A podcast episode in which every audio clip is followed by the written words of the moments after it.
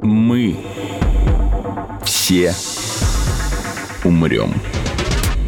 Но это не точно.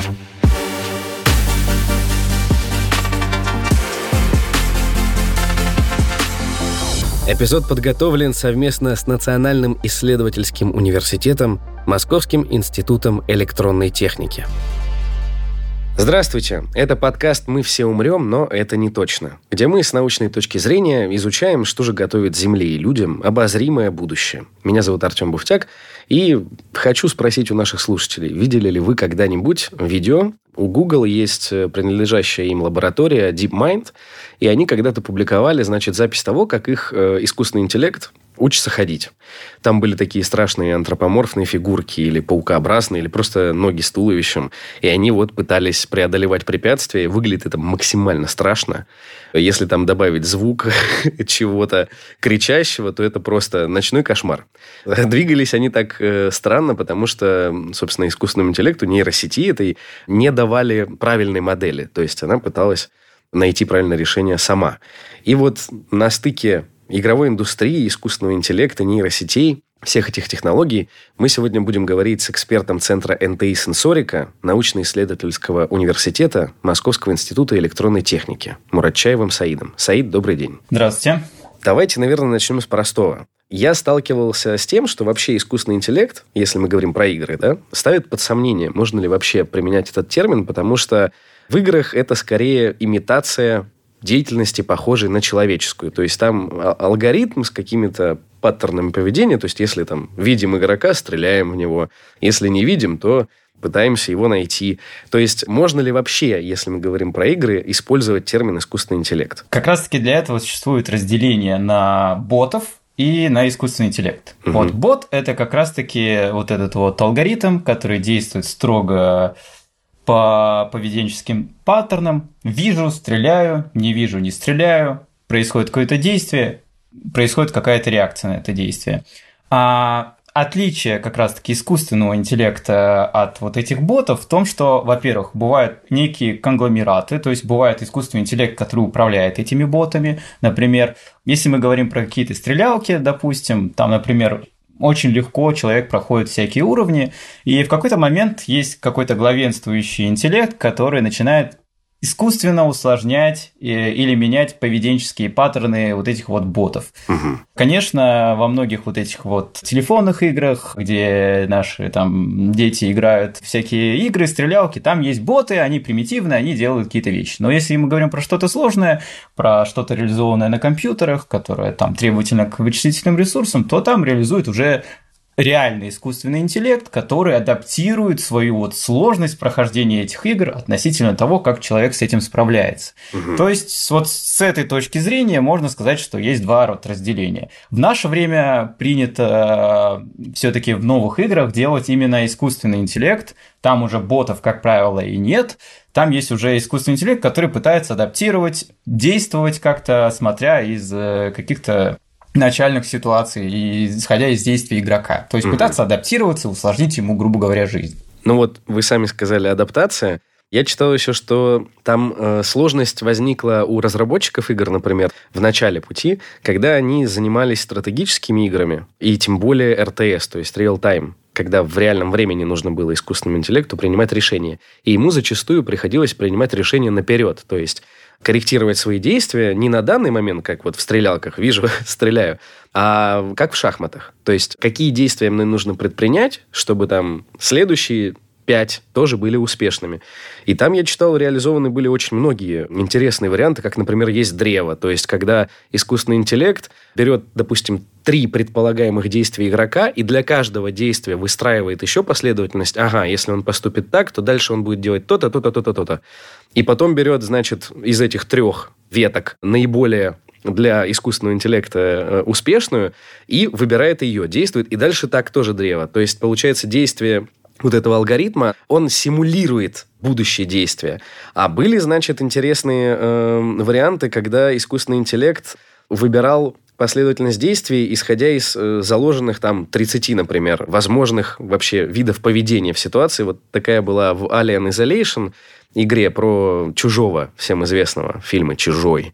Вот. И там искусственный интеллект, э, чтобы было ощущение, что он учится, хотя он на самом деле в этой игре не учился, они просто увеличивали количество вариантов действий искусственного интеллекта. То есть на первом уровне там э, наш бот этот может поступить, допустим, там побежать, съесть нас, спрятаться. А к пятому уровню он, у него уже более сложное поведение показывает. То есть вариантов, как я понимаю, для того, чтобы усложнить э, поведение этого искусственного интеллекта, очень много. Насчет РТС вы полностью правы. Можно даже за пример взять э, популярную игру StarCraft, угу. где вот есть различные расы, и, как правило, на платформе этой игры реализовано очень много интересных искусственных интеллектов. И, как правило, у них есть вот какой-то паттерн действия. Они, например, играют друг с другом и ускоряется этот процесс, и получается, что они там за, например, за неделю сыграли миллион игр. Там искусственно ускоряется этот процесс, и за ага. это время они начинают выстраивать свою собственную, грубо говоря, стратегию. Есть такой вот алгоритм вознаграждения.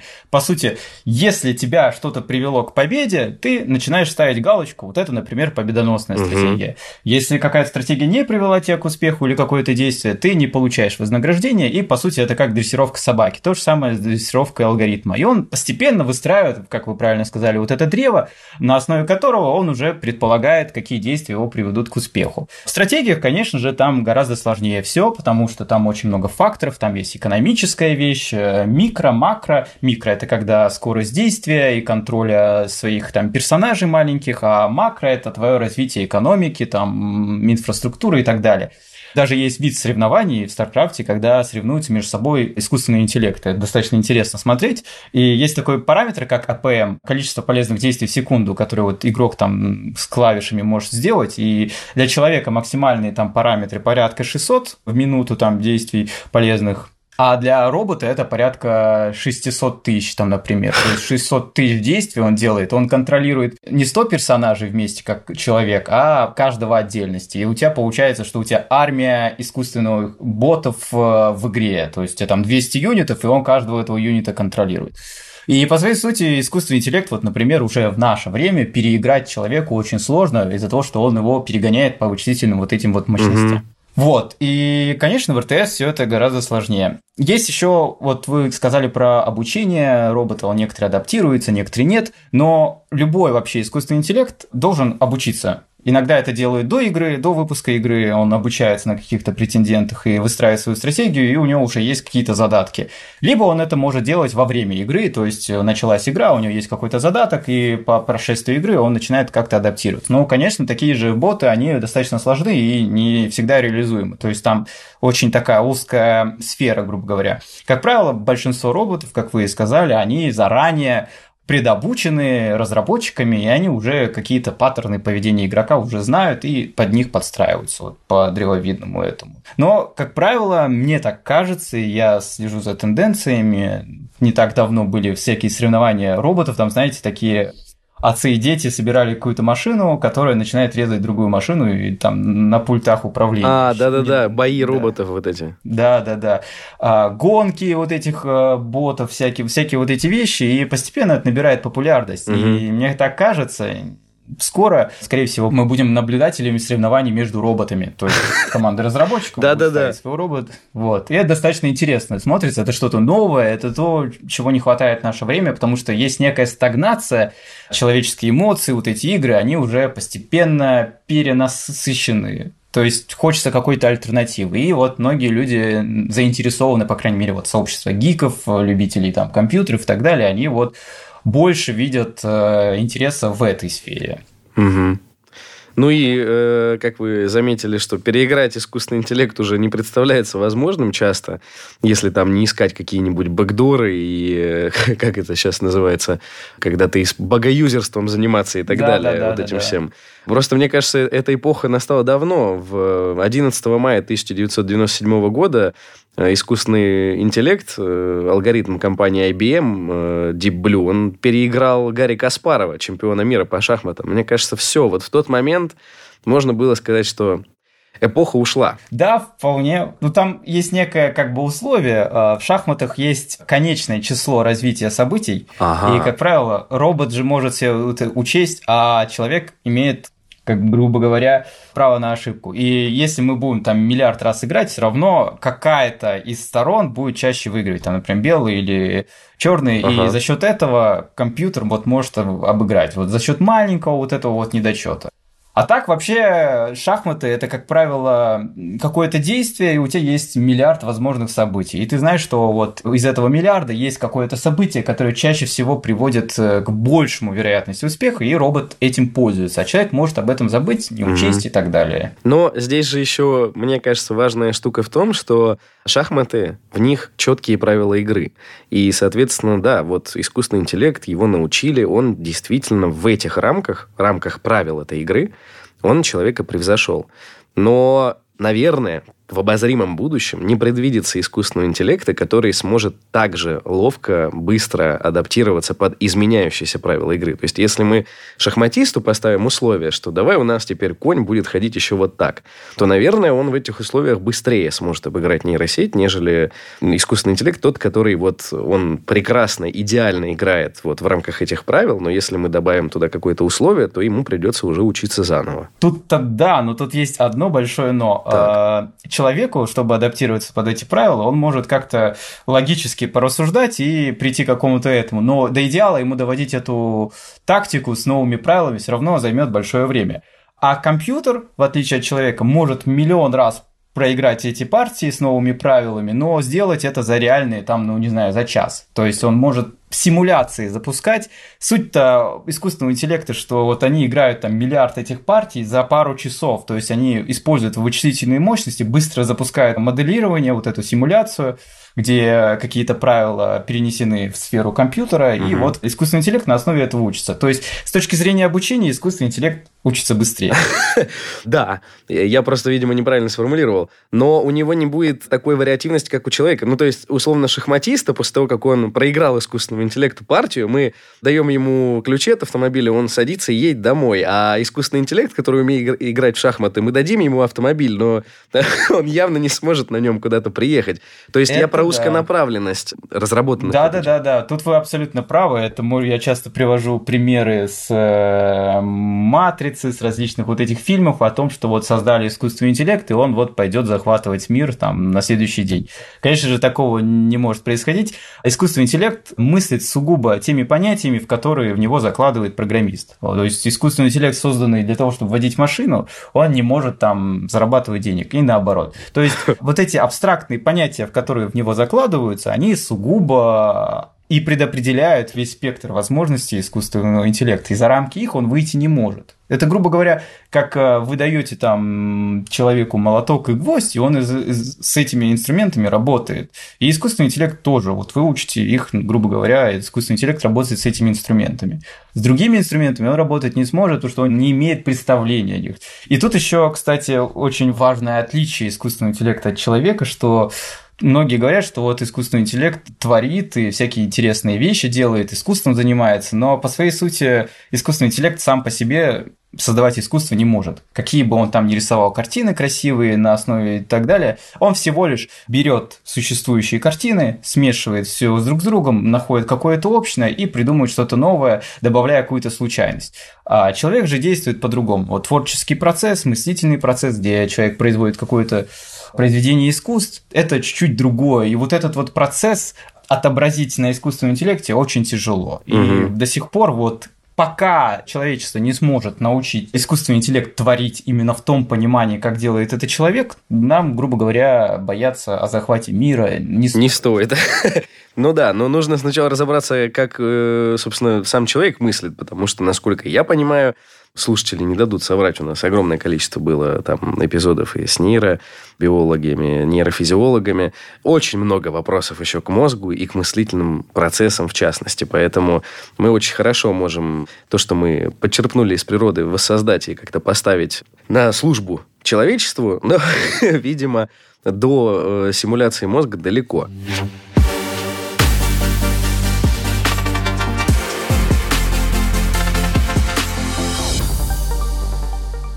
Я бы хотел такую тему поднять, достаточно, возможно, для массового слушателя не банальную. Это использование искусственного интеллекта для создания игр.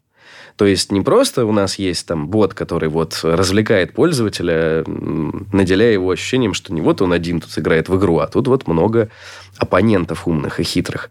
Например, я помню, NVIDIA презентовала новый софт, который позволял взять фотографию любого времени года и даже видео, а нейросеть меняла время года. То есть, допустим, ей скармливали видео, как машина едет по осенней дороге, а это, этот софт, он выдавал точно такое же видео, только там лето. У нас уже все расцвело. Или зима. То есть он как бы это рендерил. То есть он не просто фотографию делал, а он брал это видео и полностью создавал правдоподобную картину, как бы это выглядело, эта же трасса, эта дорога, этот пейзаж зимой. И вот похожие технологии, э, допустим, Ubisoft использует, похожие, сразу скажу. То есть они это используют искусственный интеллект для сглаживания анимации движений персонажей. Переходы, вот эти плавные э, анимации одной в другую, картинка становится более кинематографичной, более качественной, и при этом они там не утяжеляют. То есть вместо того, чтобы сделать 500 миллиардов тысяч полигонов, они просто позволяют э, нейросети сглаживать это вот в реальном времени, получается. Да, да, вполне такие вещи есть. Еще искусственный интеллект часто используется для оформления различных карт местности в различных играх, типа с открытым миром. И вообще суть в том, что любое качественное видео, оно очень много занимает места. Оно занимает место из-за количества кадров в секунду передаваемых. Каждый кадр высокого разрешения и так далее. Искусственный интеллект позволяет уменьшить количество этих кадров и сглаживать там, например, два ближайших кадра относительно друг друга и создавать, грубо говоря, вот этот дополнительный кадр в режиме реального времени, но удаляя его после просмотра видео, грубо говоря. То есть вот искусственный интеллект помогает в неком плане экономить, грубо говоря, занимаемое место и вычислительную мощность. Угу. Понятное дело, что прежде чем этот искусственный интеллект будет так делать и использоваться, он затратит очень много усилий и разработчика и так далее. Но основная суть игр, чтобы на конечном пользователе, на конечном игроке было оптимизированное какое-то вот э, устройство, игра, которая занимала немного места, которая работала очень быстро, летала. И вот искусственный интеллект в таких вещах, конечно же, помогает. Искусственный интеллект э, часто используется в виртуальной реальности, дополняя какие-то окружающий мир, взаимодействие со всеми этими вещами. Есть даже всякие концепции на фоне умного дома, когда вы приходите домой, там, например, у вас всякие устройства раскиданы, вы снимаете с телефона каждый уголок своей квартиры, и это все переносится в виртуальный мир, и вы там можно, грубо говоря, это все перенести в метавселенную, угу. опять-таки разве вот эти вот э, криптовалютные темы, и вы можете свой дом перенести в метавселенную, искусственный интеллект ее доработает, дорисует и различные вот такие вещи. То есть взаимодействие на фоне вот этого такого, ну, локального, грубо говоря, творчества, оно, конечно же, присутствует, но все равно это нельзя назвать самостоятельным вот принятием решением, это все равно равно по своей сути узкие очень вещи. Это такие, с точки зрения алгоритма, достаточно примитивные вещи, потому что это, например, с точки зрения видео, это слияние двух ближайших кадров. Ну, то есть действие достаточно простое. Да, и вот и мы знаем там всякие приложения по типу Reface, которые там оживляют картинку, mm-hmm. и картинка начинает петь.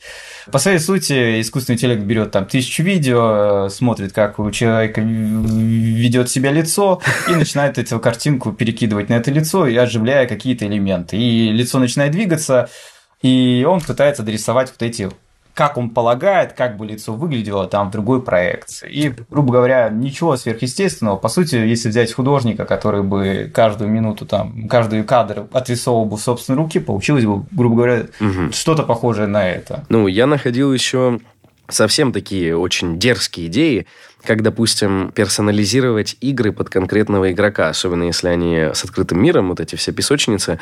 То есть искусственный интеллект анализировал бы профили пользователя в социальных сетях, смотрел, что ему интересно и визуально, там, и тематически.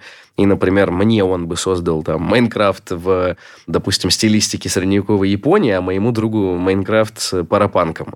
И вот это тоже, конечно, снимает, мне кажется, огромное количество работы с разработчиком, потому что они могут это переложить, эту ответственность, во-первых, на ИИ, чтобы не делать 10 версий игры с разным сеттингом и визуальным рядом, а дать возможность искусственному интеллекту под каждого пользователя персонализировать это. Это будет, конечно, для каждого уникальный свой опыт. И с точки зрения там, продаж и маркетинга, я думаю, за эту идею многие зацепятся. Да, к этому все идет. Э, все идет к тому, чтобы вот использовать какую-то персональную вот эту вот адаптацию игр.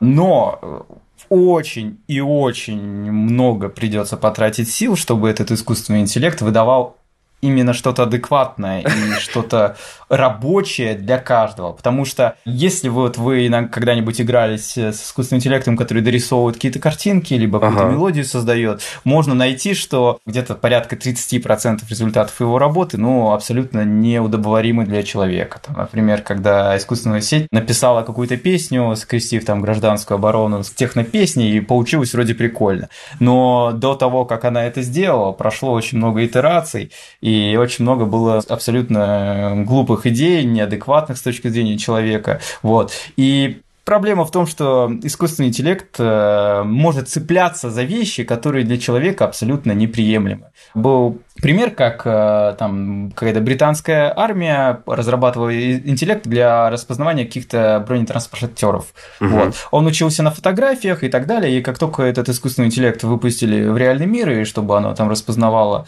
с каких-то беспилотников эти танки, она не могла не распознать ни одного объекта. Почему так случилось? Потому что все фотографии, на которых она обучалась, были с клеймом британской армии, вот этих кружочков. Вот. То есть искусственный интеллект цепляется за некоторые вещи, за которые бы человек никогда бы не зацепился. Хотя, с точки зрения логики, ну, искусственный интеллект сделал правильно. На всех фотографиях была эта эмблема. Значит, он посчитал, что это, значит, все фотки компьютера.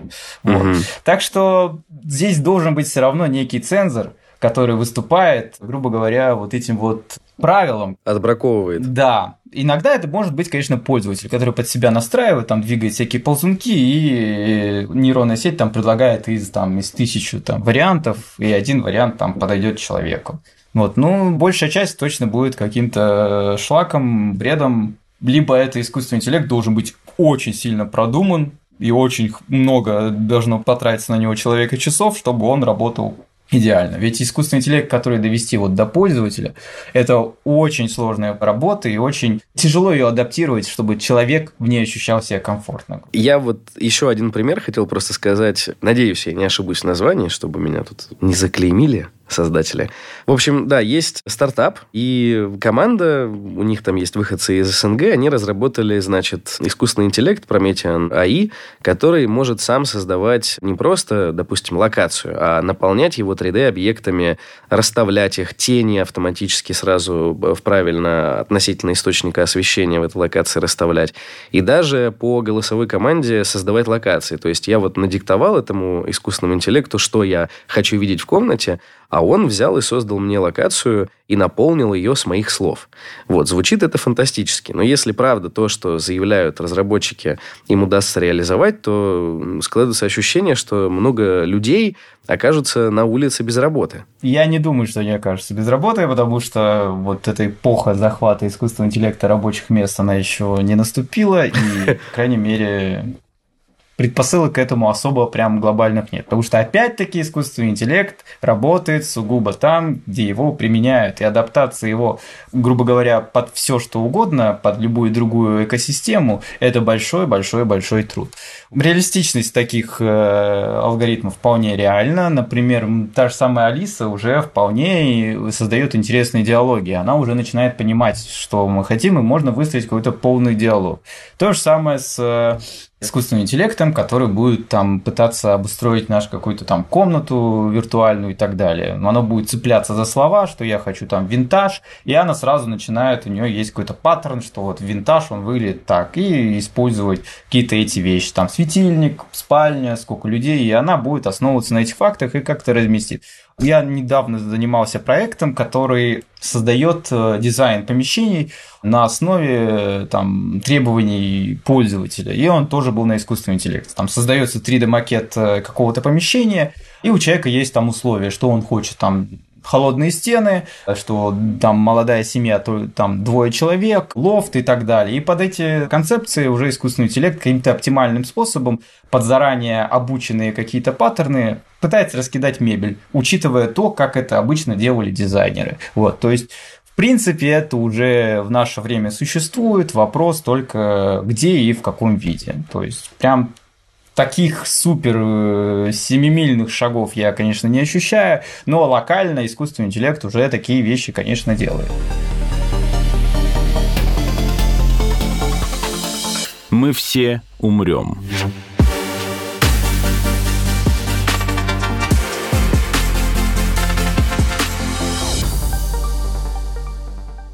Расскажите, чем занимается Центр НТИ «Сенсорика», чем вы в этом центре занимаетесь? Центр НТИ «Сенсорика» занимается разработкой различных решений в области сенсорики, как это бы тавтологично не звучало, но мы разрабатываем различные сенсорные решения, датчики, анализируем метеоусловия, пытаемся спрогнозировать, будет дождь или нет, как зависит там экосистема там, города, воздух, чистота его, загрязнение, разрабатываем различные датчики, различные решения там в случае чрезвычайных ситуаций. То есть Центр НТИ сенсорика занимается разработкой отечественных каких-то решений в области датчиков, в области мониторинга, в области там сетей и так далее. То есть попытка даже некие были создать там автомобильные системы, которые передвигаются по дороге и заранее могут остановиться в случае там возникновения препятствия.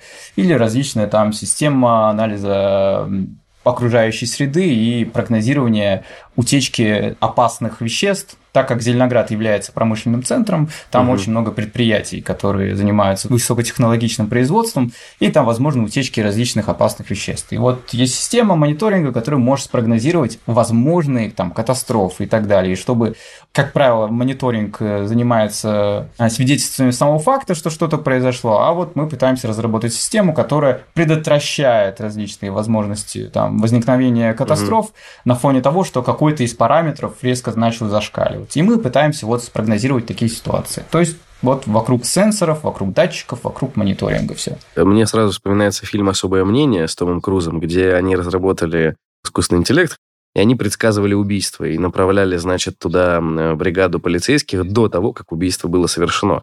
Я вот как-то так себе представляю, значит, вы предсказали, что где-то лопнет труба, и туда приезжает бригада еще до того, как она лопнула, и сидит и ждет. Или, допустим, предпринимает все действия, чтобы она не лопнула.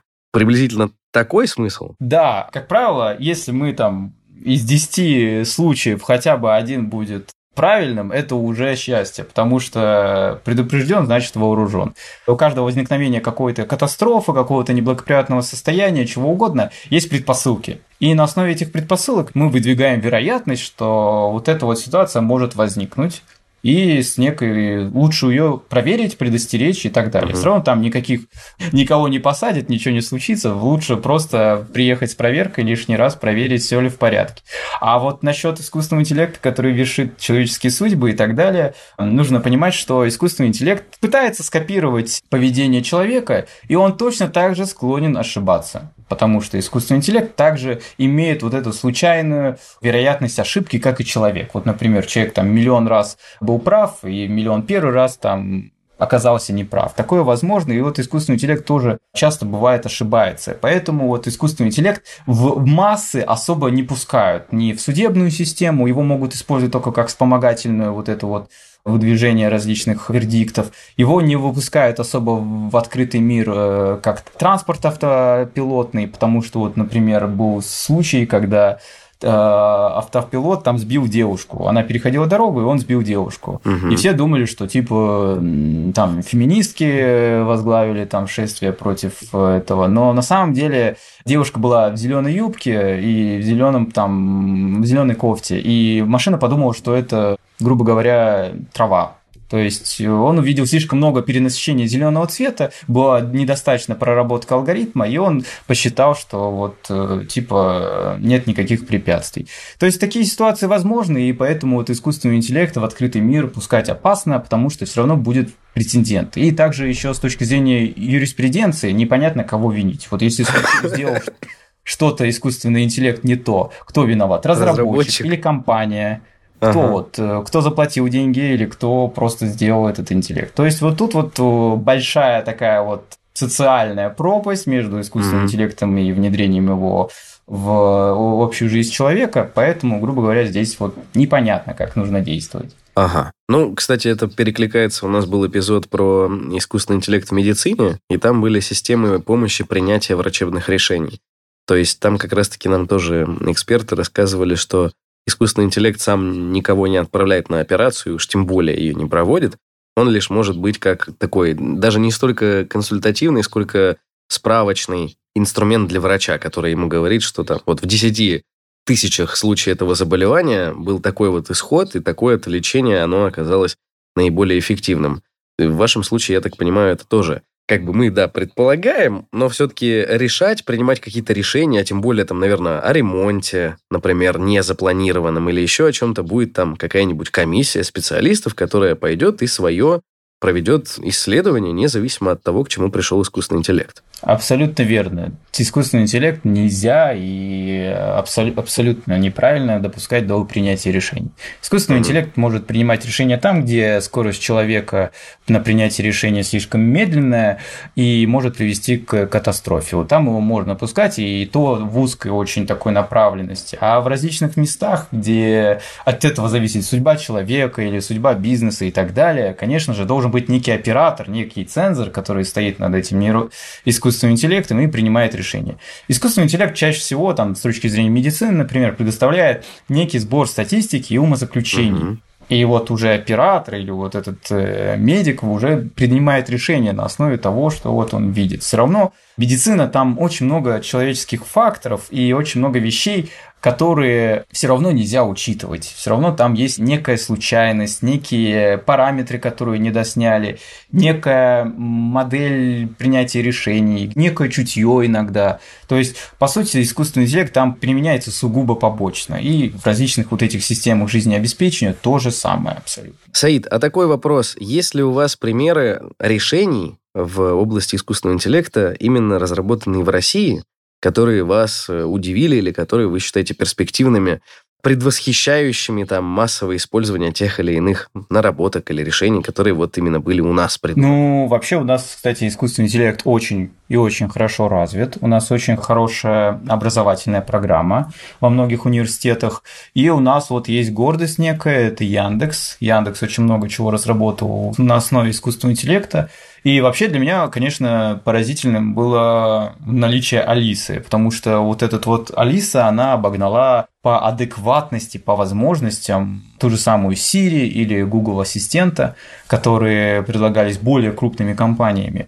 И вообще вот Алиса это и примером достаточно хорошо проработанного искусственного интеллекта, который способен не просто поддержать диалог, но еще и взаимодействовать с внутренней экосистемой. Можно создать систему там умного дома, раскидать датчики и управлять их с помощью Алисы. Такие вот кейсы тоже применялись. Автопилоты, созданные опять-таки Яндексом, которые очень хорошо себе зарекомендовали на фоне вот различных машин, которые передвигались и даже пускали по какому-то маршруту. И они без единой там, без единых эксцессов справлялись с этим. Вот. Как правило, сейчас ощущается э, острая нехватка специалистов в области искусственного интеллекта и вообще в целом IT, и очень востребовано э, заниматься искусственным интеллектом именно в России, потому что происходит некий отток э, специалистов, и поэтому я так считаю, что в ближайшее время спрос на специалистов в области искусственного интеллекта только возрастает. Поэтому стоит многим людям, которые не определились, чем заниматься, приглянуться именно к искусственному интеллекту. А какие тогда советы? Куда идти учиться и на какую специальность, на какие дисциплины обращать внимание? Какие знания нужны для того, чтобы начать э, в этой области работать? Даже как ученый. Угу. Ну, вообще, прежде всего, нужно понимание математики, информатики и там статистики. Все, это вот эти вот три постулата, которые соединяются, и ты превращаешься в специалиста в области искусственного интеллекта. Конечно же, так условно, но, тем не менее, конечно, приходить надо в Национальный исследовательский университет э, МИЭТ учиться, но также есть и другие хорошие заведения. Есть очень много интересных направлений. В частности, нам на нашей кафедре телекоммуникационных систем есть э, две дисциплины, одна в бакалавриате, другая в магистратуре, и мы там предоставляем полный спектр знаний в области искусственного интеллекта для там, специалистов. Но с направленностью в телекоммуникации. Потому что нужно понимать, что у каждой кафедры, куда бы кто ни поступал, есть какая-то направленность, и нельзя преподавать просто предмет из-за того, что вот он существует, особенно на старших курсах. Нужно искать применение конкретно в твоей специальности. И вот с точки зрения науки, основная сложность искусственного интеллекта, например, для меня, как для ученого, это найти применение этого искусственного интеллекта конкретно там в сетях, в телекоммуникациях и так далее. То есть я не могу заниматься разработкой игр, как бы мне этого не хотелось, как бы это красиво не звучало. Вот наука и вот эти игры – это, конечно, разные две дорожки. И вот бизнес-сектор и наука тоже такие разные вещи. Они иногда соприкасаются, но чаще всего нет. Поэтому вот в свободное время я там могу заниматься разработкой различных проектов э, для людей, грубо говоря.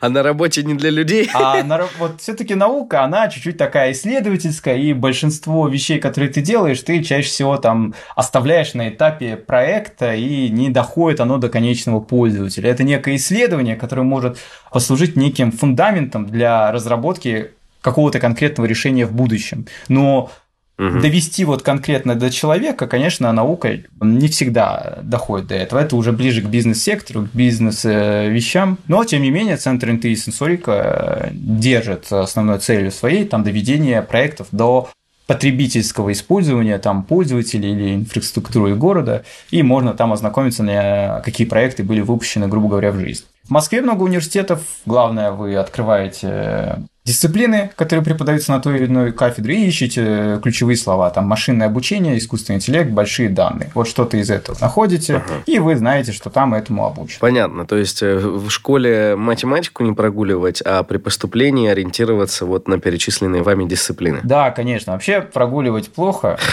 и нежелательно.